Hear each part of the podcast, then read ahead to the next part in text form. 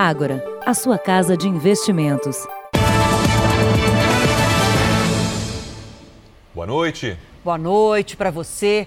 Uma estudante de 19 anos e com casamento marcado está presa por um crime que, segundo a família, ela não cometeu. Provas revelam que a acusada de assaltar uma joalheria em Poá, na região metropolitana de São Paulo, estava a 70 quilômetros do local na hora do roubo. A reportagem é de Rayan Cardoso e Thaís Furlan. Era para Vinícius estar nos preparativos finais do casamento marcado para o mês que vem. Mas ele e a família não fazem outra coisa a não ser brigar pela liberdade da noiva, presa há 12 dias. Não consigo trabalhar, não, nós não conseguimos dormir. E até agora a gente está esperando justiça, né? Uma resposta da justiça mesmo para poder soltar ela e provar a inocência dela. Daniela dos Anjos de Souza, de 19 anos e sem passagem pela polícia, foi acusada de assaltar esta joalheria em Poá, cidade da região metropolitana de São Paulo, em novembro de 2018. As câmeras de segurança registraram a ação dos cinco criminosos. Essa mulher de blusa branca que coloca joias e relógios na bolsa foi apontada por testemunhas como sendo Daniela, que no dia do crime estava a 70 quilômetros dali. Logo depois do roubo, a polícia prendeu quatro dos cinco assaltantes. A mulher de branco foi a única que conseguiu fugir.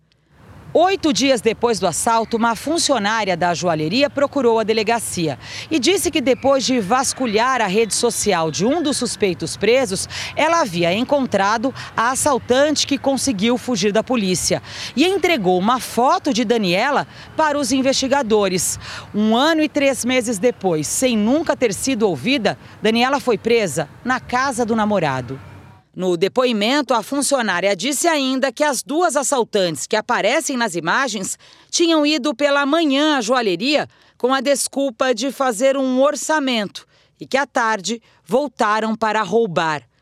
Mas a escola em que Daniela estudava na época atestou que a jovem esteve em sala de aula entre 7 da manhã e meio-dia e 20. O documento foi entregue à justiça, que ainda assim mantém a jovem detida sem ela nunca ter sido reconhecida pessoalmente pelas vítimas. Ninguém tem o direito de fazer o que eles estão fazendo com ela. Ela é inocente. Um perito contratado pela família afirma que a assaltante não é Daniela. A forma de andar de todos e a questão ombro, quadril, foi todo feita uma medição preliminar, a qual nos possibilitou a descartar a possibilidade de ser a dona Daniela ali naquele cenário. A irmã conta que Daniela não conhecia pessoalmente o suspeito, que eles eram apenas amigos virtuais.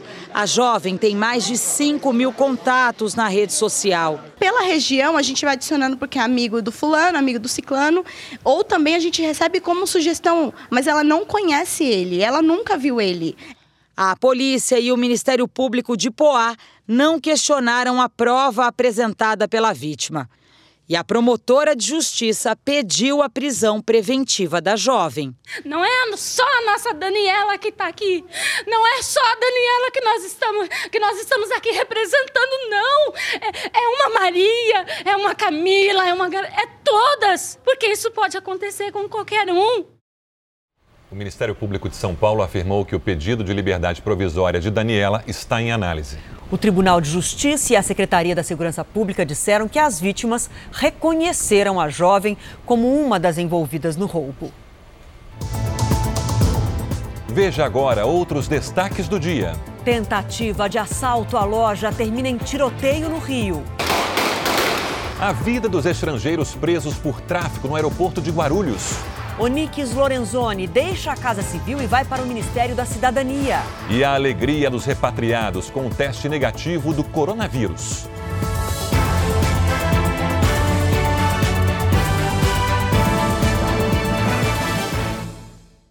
Oferecimento Agora. Investir transforma incertezas em planos. Invista com a gente.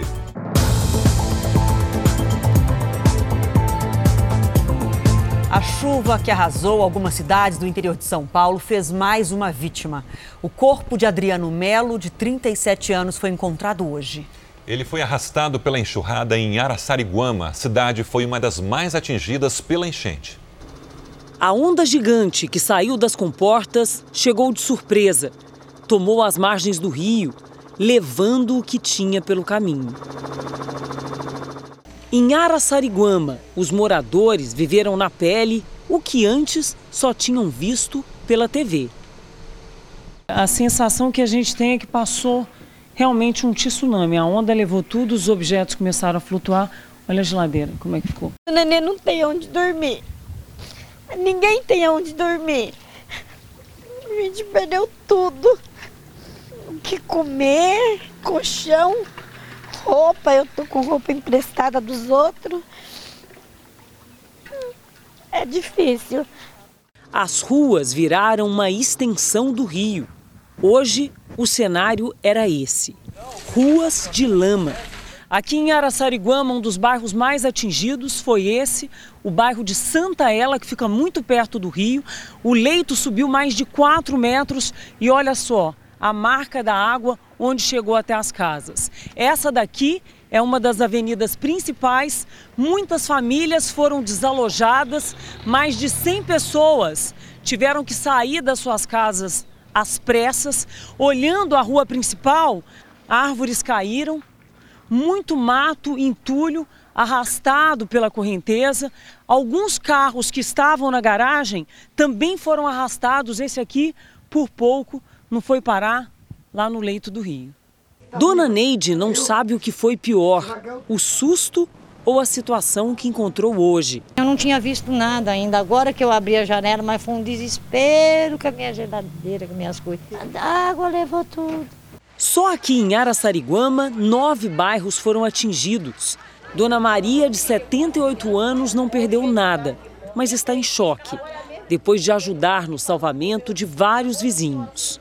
Como essa parte foi muito atingida pela água, os moradores amarraram uma corda da casa aqui, ó, dessa casa, para a casa da Dona Maria, né, Dona Maria, para que eles pudessem passar. Por que, é que a senhora tanto chora, Dona Maria? Eu falei, como é que eu não choro, meu? Vendo vocês perdendo tudo dentro de casa aí. Como é que a gente não chora? Ela continua auxiliando no que pode, assim como funcionários públicos e muitos voluntários que tomam conta das ruas. A gente tem que pedir a Deus e ajudar quem estiver precisando, que é o, o, principal. Porque se não tiver humanidade, ninguém chega a lugar nenhum. Foi o que sobrou. A solidariedade, hoje, o bem mais precioso do bairro, que a força da água não levou. Na capital paulista, a vida de muita gente ainda não voltou à rotina após o temporal do começo da semana. É, e na difícil hora de calcular os prejuízos, muitos descobrem que simplesmente não tem a quem recorrer. Para os moradores deste condomínio, parece que a segunda-feira não acabou. Pelo menos 15 motos e 80 carros ainda estão submersos. A garagem acumulou cerca de 13 milhões de litros de água. Para a gente ter uma ideia, essa quantidade seria o suficiente para mais de 400 pessoas tomarem um banho por dia de 5 minutos durante um ano inteiro. É tanta água que são seis bombas de drenagem ligadas desde ontem e não conseguem dar vazão uma semana ainda, no mínimo. Porque a gente está fazendo o máximo para poder esgotar o quanto antes, mas não temos certeza de nada. Neste outro prédio, a água já baixou. Na enchente, a imagem que chamou a atenção foi este carro de luxo, avaliado em mais de um milhão e meio de reais. O responsável disse que não tinha seguro. O veículo fazia parte de um trabalho de marketing e iria a leilão. O valor seria doado a uma instituição. A chance era uma em um milhão de algo desse acontecer, porque o carro fica guardado, o carro fica parado, o carro era para um projeto. Seu Geraldo perdeu o carro que usava para trabalhar. Eu dependo dele para me poder ganhar meu ganha-pão, fazer todos os meus trabalhos, atender meus clientes, sem contar as ferramentas que eu tinha lá atrás, que também a água alagou também. Na casa da Priscila, pouca coisa sobrou. Fogão se foi, não, não liga, Dá até para ver a marca aqui, ó, gente. Da água, ó, onde chegou. A casa da família não tem seguro. Agora a gente fez uma campanha para ver o que, que dá para arrecadar para a gente construir de novo, né? Mesmo quando não há seguro, há chances de indenização na justiça, segundo este advogado. Se você consegue demonstrar, mesmo diante de uma chuva excepcional como essa, que aquela região já era uma região é, sabidamente sujeita a esse risco, você consegue responsabilizar o poder público. O carro e a moto do Duval ainda estão debaixo d'água. O alívio é saber que ninguém se machucou. Está todo mundo bem é, e pelo menos a gente vai poder correr atrás, recuperar de outras formas e solidarizar com quem realmente perdeu tudo que não tem, né? A CEAGESP, a maior central de abastecimento do país, reabriu hoje depois da enchente que deixou parte de São Paulo coberta de água. Sabão, água e cloro. A limpeza só terminou hoje à tarde, quase três dias depois que a enchente tomou conta da CEAGESP. Jaciano e Jane, grávida de sete meses, estavam do lado de fora, esperando para carregar, quando perceberam a água subindo. O caminhão sacudiu e eu não sabia o que, que era. A gente pensou que estavam roubando um caminhão. Quando eu fui ver, a gente já estava debaixo d'água. Os dois conseguiram escapar. Muita gente foi impedida de sair. 150 guinchos trabalharam para retirar os caminhões atingidos. Até que, finalmente, hoje, a longa fila que se formou ao redor da CEAGESP começou a andar. Os agentes organizaram a fila da seguinte forma: ela começa ali na outra pista, faz essa volta e chega até o portão 3 da CEAGESP. Domingo aí. Desde domingo? Primeiro entraram os caminhões para abastecer o entreposto e os atacadistas puderam comprar. O que, que faltou na, no sacolão? Ah, de tudo um pouco. Os donos dos boxes calculam perda de 4 mil toneladas de mercadoria, principalmente frutas. Prejuízo de pelo menos 120 milhões de reais. E os preços, como é que ficaram depois dessa chuva toda, esse prejuízo? Relativo. Cliente que a gente trabalha já há muito tempo, a gente também não pode aumentar tanto. Segundo a CEAGESP, toda a mercadoria contaminada está sendo jogada fora em aterros. Tudo que vai chegar a partir de agora é produto novo, que está vindo direto da roça e a população pode ficar tranquila. O carro de luxo do jogador Daniel Alves, do São Paulo, roubado na noite de ontem na capital paulista, ainda não foi encontrado. Daniel Alves viveu hoje um dia aparentemente normal, de treino no São Paulo, mas não quis falar sobre o roubo do carro dele ontem. Por volta das 11 da noite, o jogador deixou num estacionamento um carro de luxo como este, avaliado em 400 mil reais, e foi a um restaurante. Enquanto jantava, o veículo era roubado. O carro foi levado deste estacionamento que fica num bairro da zona oeste de São Paulo, ao lado de um restaurante japonês. Depois que o manobrista deixou o carro numa das vagas e voltou para a guarita, um homem invadiu este local, entrou no veículo e fugiu. Estas imagens de uma câmera de segurança mostram o carro saindo do estacionamento. Minutos mais tarde, aparece Daniel Alves. A polícia chega logo depois.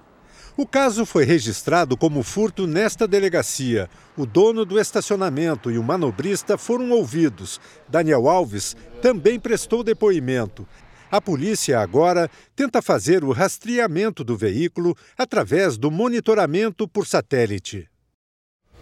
O Ministério da Saúde informou que subiu de 8 para 11 o número de casos suspeitos de contaminação pelo coronavírus aqui no Brasil.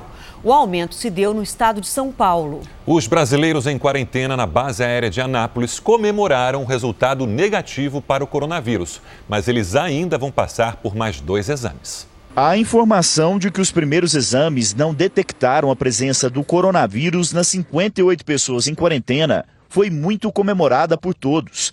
Entre eles está a Reis, uma paraense que também estava na China. Isso é muito bom, muito boa notícia e nós estamos felizes. A Indira faz doutorado em economia em uma universidade de Wuhan.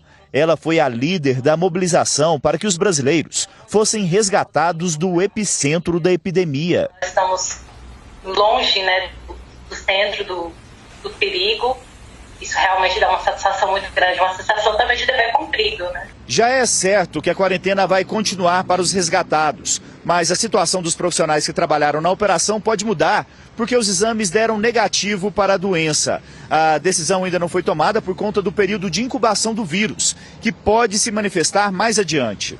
Temos que consolidar mais informações para tomarmos essa decisão em conjunto, né? obviamente considerando tudo que tem de evidência em outros países. Nessa quarta-feira, o grupo tirou uma foto mostrando que a situação é bem mais tranquila. A partir do momento que eu sair daqui, irei direto para casa. Um abraço no meu pai, na minha mãe. No Japão, subiu para 175 o número de infectados por coronavírus em um cruzeiro.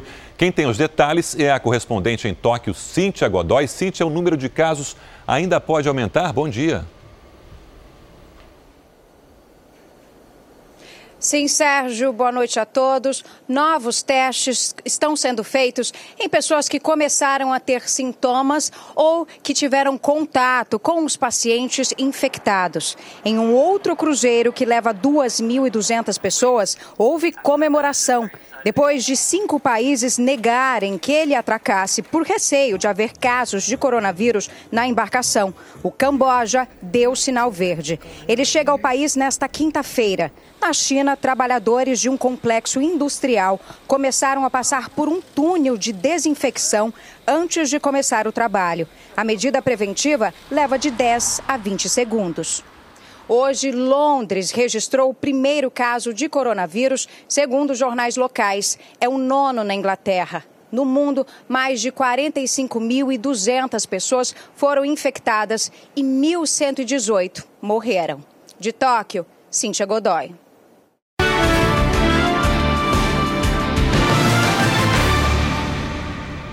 As primárias de New Hampshire acirraram a disputa entre os democratas na corrida à presidência dos Estados Unidos. Hoje, cedinho, essa americana ainda não sabia dos resultados e comemorou quando contei que Bernie Sanders venceu.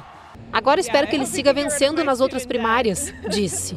Mas a vitória foi apertada. Sanders ficou em primeiro lugar com 25,7% dos votos e Pete Buttigieg em segundo com 24,4%. Em seguida vieram as senadoras Amy Klobuchar e Elizabeth Warren. No placar geral, o pré-candidato mais jovem, Pete Buttigieg, está na frente com 22 delegados.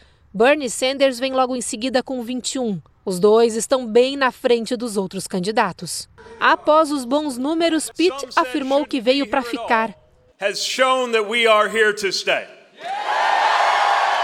A votação aqui em New Hampshire definiu favoritos e trouxe a segunda derrota consecutiva para o ex-vice-presidente Joe Biden, que recebeu um duro golpe na candidatura e terminou em quinto lugar no voto popular.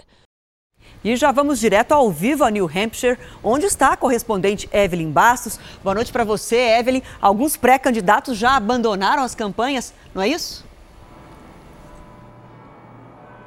É isso mesmo, Adriana. Muito boa noite para você, boa noite a todos. Até agora, dos 11 pré-candidatos, três já desistiram de concorrer, entre eles o empresário Andrew Young, que antes das primárias chegou a figurar como um possível favorito nas pesquisas e que anunciou que estava fora da disputa pouco depois do início da contagem dos votos. Além dele, o ex-governador de Massachusetts, Deval Patrick, e o senador Michael Bennett também desistiram. Agora, todos os pré-candidatos já deixaram New Hampshire e partiram para os outros estados onde vão acontecer as próximas primárias. Eu volto com vocês, Adriana, Sérgio.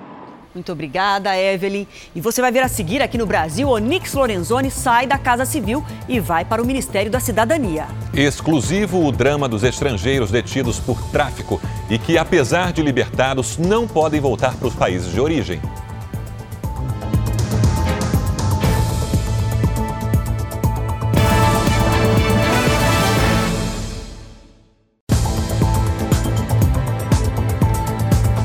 Hoje foi um dia de articulações em Brasília em torno de possíveis mudanças nos ministérios. Onix Lorenzoni deixa a Casa Civil e vai para o Ministério da Cidadania. O presidente Jair Bolsonaro evitou falar com jornalistas durante o dia todo. Mas, segundo fontes do Planalto, a mudança de pastas vai ocorrer em breve. Onix Lorenzoni troca a Casa Civil pelo Ministério da Cidadania, ocupado atualmente por Osmar Terra, que deixaria o governo. Para a vaga de Onix, Bolsonaro teria convidado o general Walter Braga Neto, que liderou a intervenção federal no Rio de Janeiro em 2018, no governo de Michel Temer. O nome de Braga Neto chegou às mãos do presidente, indicado pelo ministro da Secretaria de Governo, Luiz Eduardo Ramos, também general do Exército. Mais cedo, ao participar de um evento, Onix negou a mudança. O presidente Bolsonaro é meu líder. O que ele decidir, eu cumpro. E aí o senhor vai para o Ministério da Cidadania? Não, ninguém falou nisso. Osmar Terra teria perdido força no governo depois de denúncias sobre contratação de serviços de tecnologia para o Ministério da Cidadania sem licitação, o que teria irritado o presidente Bolsonaro.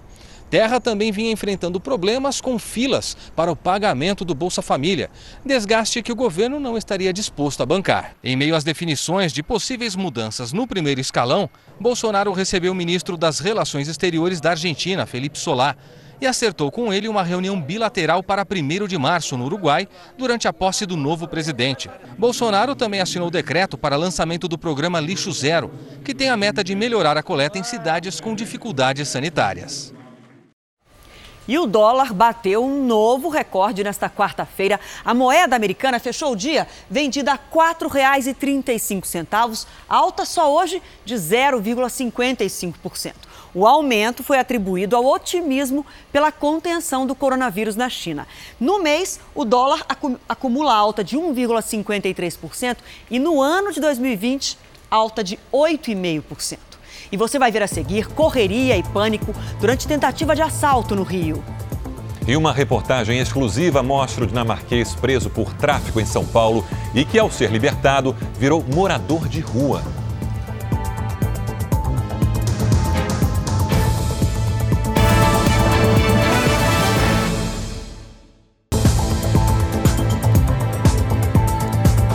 Ministro Sérgio Moro e deputados batem boca em audiência na Câmara para discutir prisão após condenação em segunda instância. O ministro da Justiça e Segurança Pública, Sérgio Moro, esteve na Câmara para defender a proposta que modifica a Constituição e permite a prisão após a condenação em segunda instância. Mas o ministro da Justiça sabe das dificuldades de aprovar o texto. Por ser uma proposta de emenda à Constituição, são necessários pelo menos 308 votos a favor.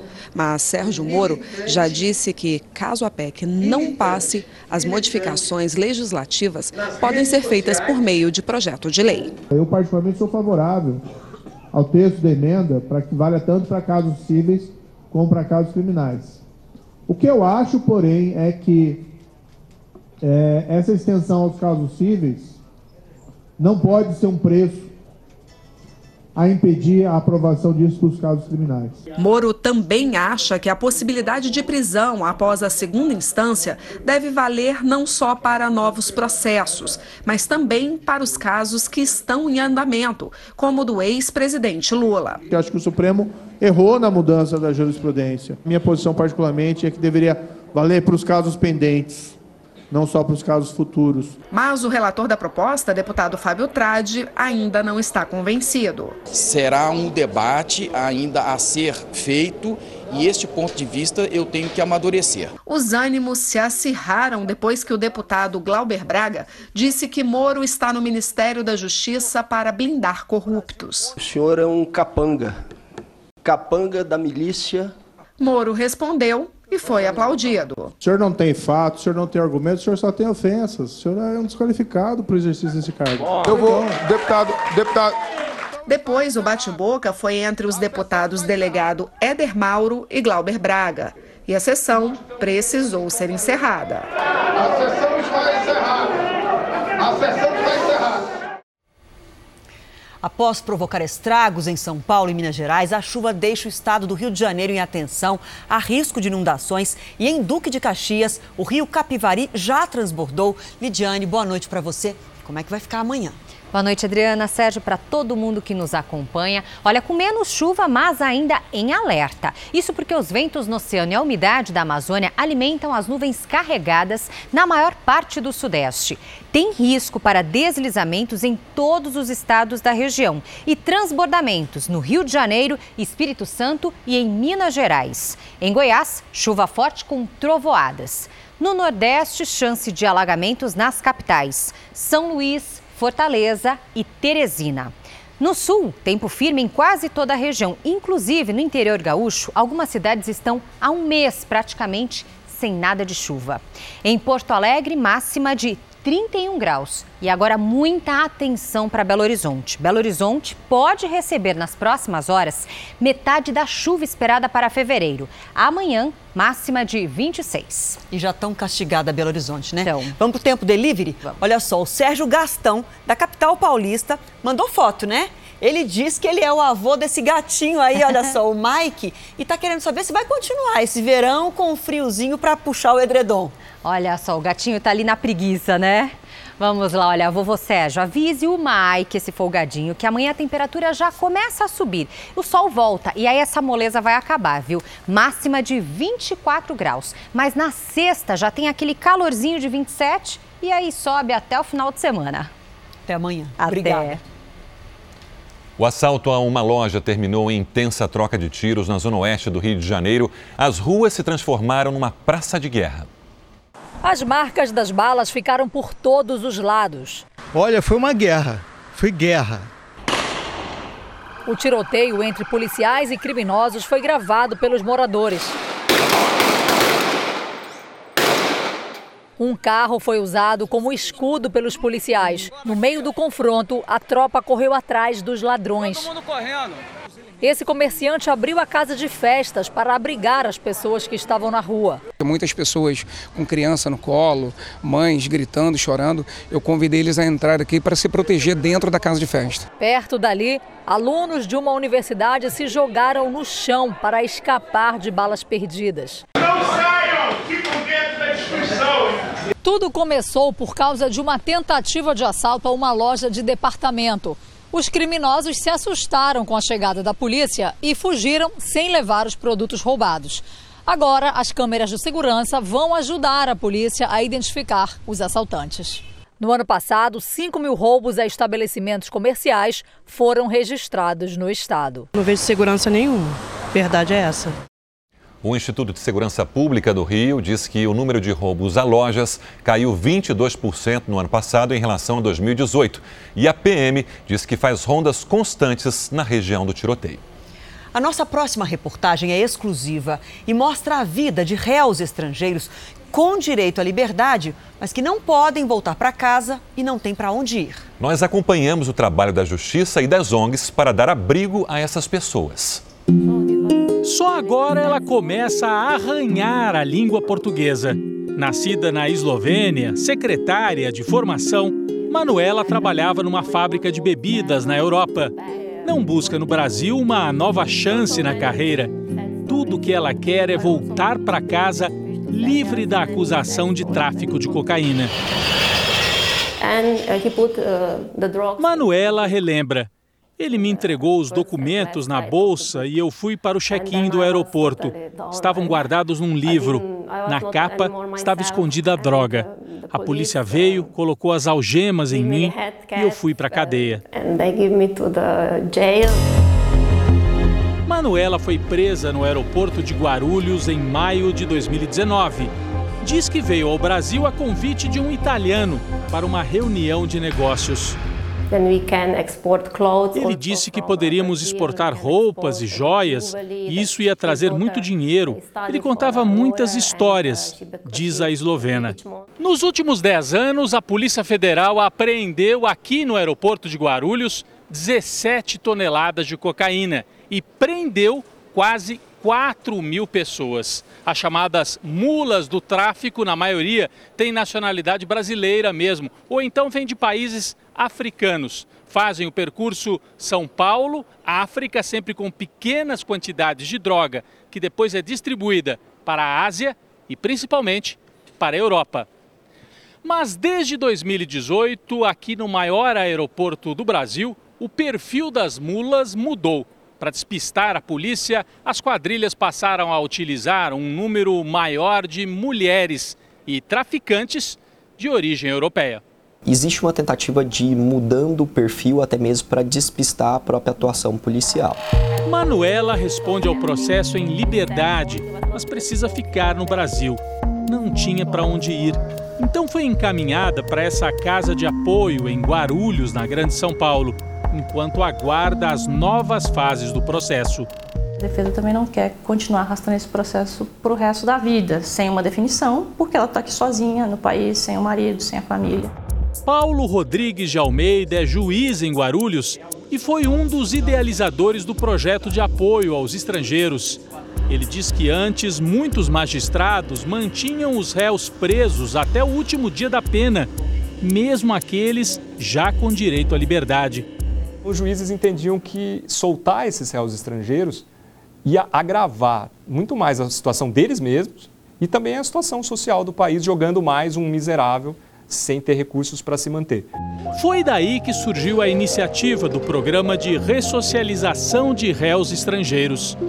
O albergue funciona numa ONG de Guarulhos e tem apoio do Aeroporto Internacional, além de outras doações.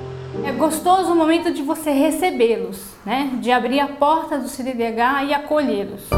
Kurt também veio buscar abrigo aqui. O dinamarquês foi preso no aeroporto com 3 quilos de cocaína. Viajava do Peru para o Camboja, com escala em São Paulo. Cumpriu dois anos em regime fechado. Quando ganhou direito ao regime aberto, foi morar na rua. The choice was to survive. Kurt era motorista de caminhão na Dinamarca. Conta que sobreviveu nove meses como morador de rua na Avenida Paulista. Recebeu a solidariedade de quem dorme nas calçadas, mas diz que se sentia com sorte quando comia três vezes por semana. Kurt admite que sabia muito bem o que estava fazendo ao carregar a droga. Ele descobriu o abrigo de Guarulhos e há um mês divide o quarto com gente que está na mesma situação. No café, o espanhol Rafael, o português Francisco, o holandês Rude, todos processados por tráfico no Brasil. Kurt diz que a família dele pode pagar pela passagem de volta. Ele quer conhecer logo o neto, que nasceu na Dinamarca enquanto estava preso. Rafael trabalha há sete anos como intérprete forense em Guarulhos. Ele faz a ponte entre a justiça brasileira e réus do mundo inteiro. São histórias que muitas vezes não aparecem nos autos. Durante a entrevista reservada, ela me perguntou qual era a pena máxima que ela poderia pegar pelo tráfico, né? E aí eu falei, olha, a pena é de 5 a 15 anos. Aí ela falou, ah, então eu quero 15. E aí eu falei, mas como assim você quer 15 anos, né? E ela falou, olha, Sr. Rafael, eu não tinha o que comer, meu filho morreu de inanição, eu não tinha mais o que fazer no meu país. E aqui no presídio eu como três vezes por dia, eu tenho uma cama, eu tenho amigas, eu tenho um teto para morar. Postos nas, na rua, eles não têm para onde ir. À medida em que o programa ajuda essas pessoas a não voltarem para o mundo do crime, a não reincidirem, o programa ajuda a deixar a sociedade um pouco mais segura. O Jornal da Record termina aqui. A edição de hoje na íntegra e também a nossa versão em podcast estão no Play Plus e em todas as nossas plataformas digitais. E à meia-noite e meia tem mais Jornal da Record. Fique agora com a novela Amor Sem Igual. A gente volta a se encontrar amanhã aqui no JR. Até lá. Boa noite e até amanhã.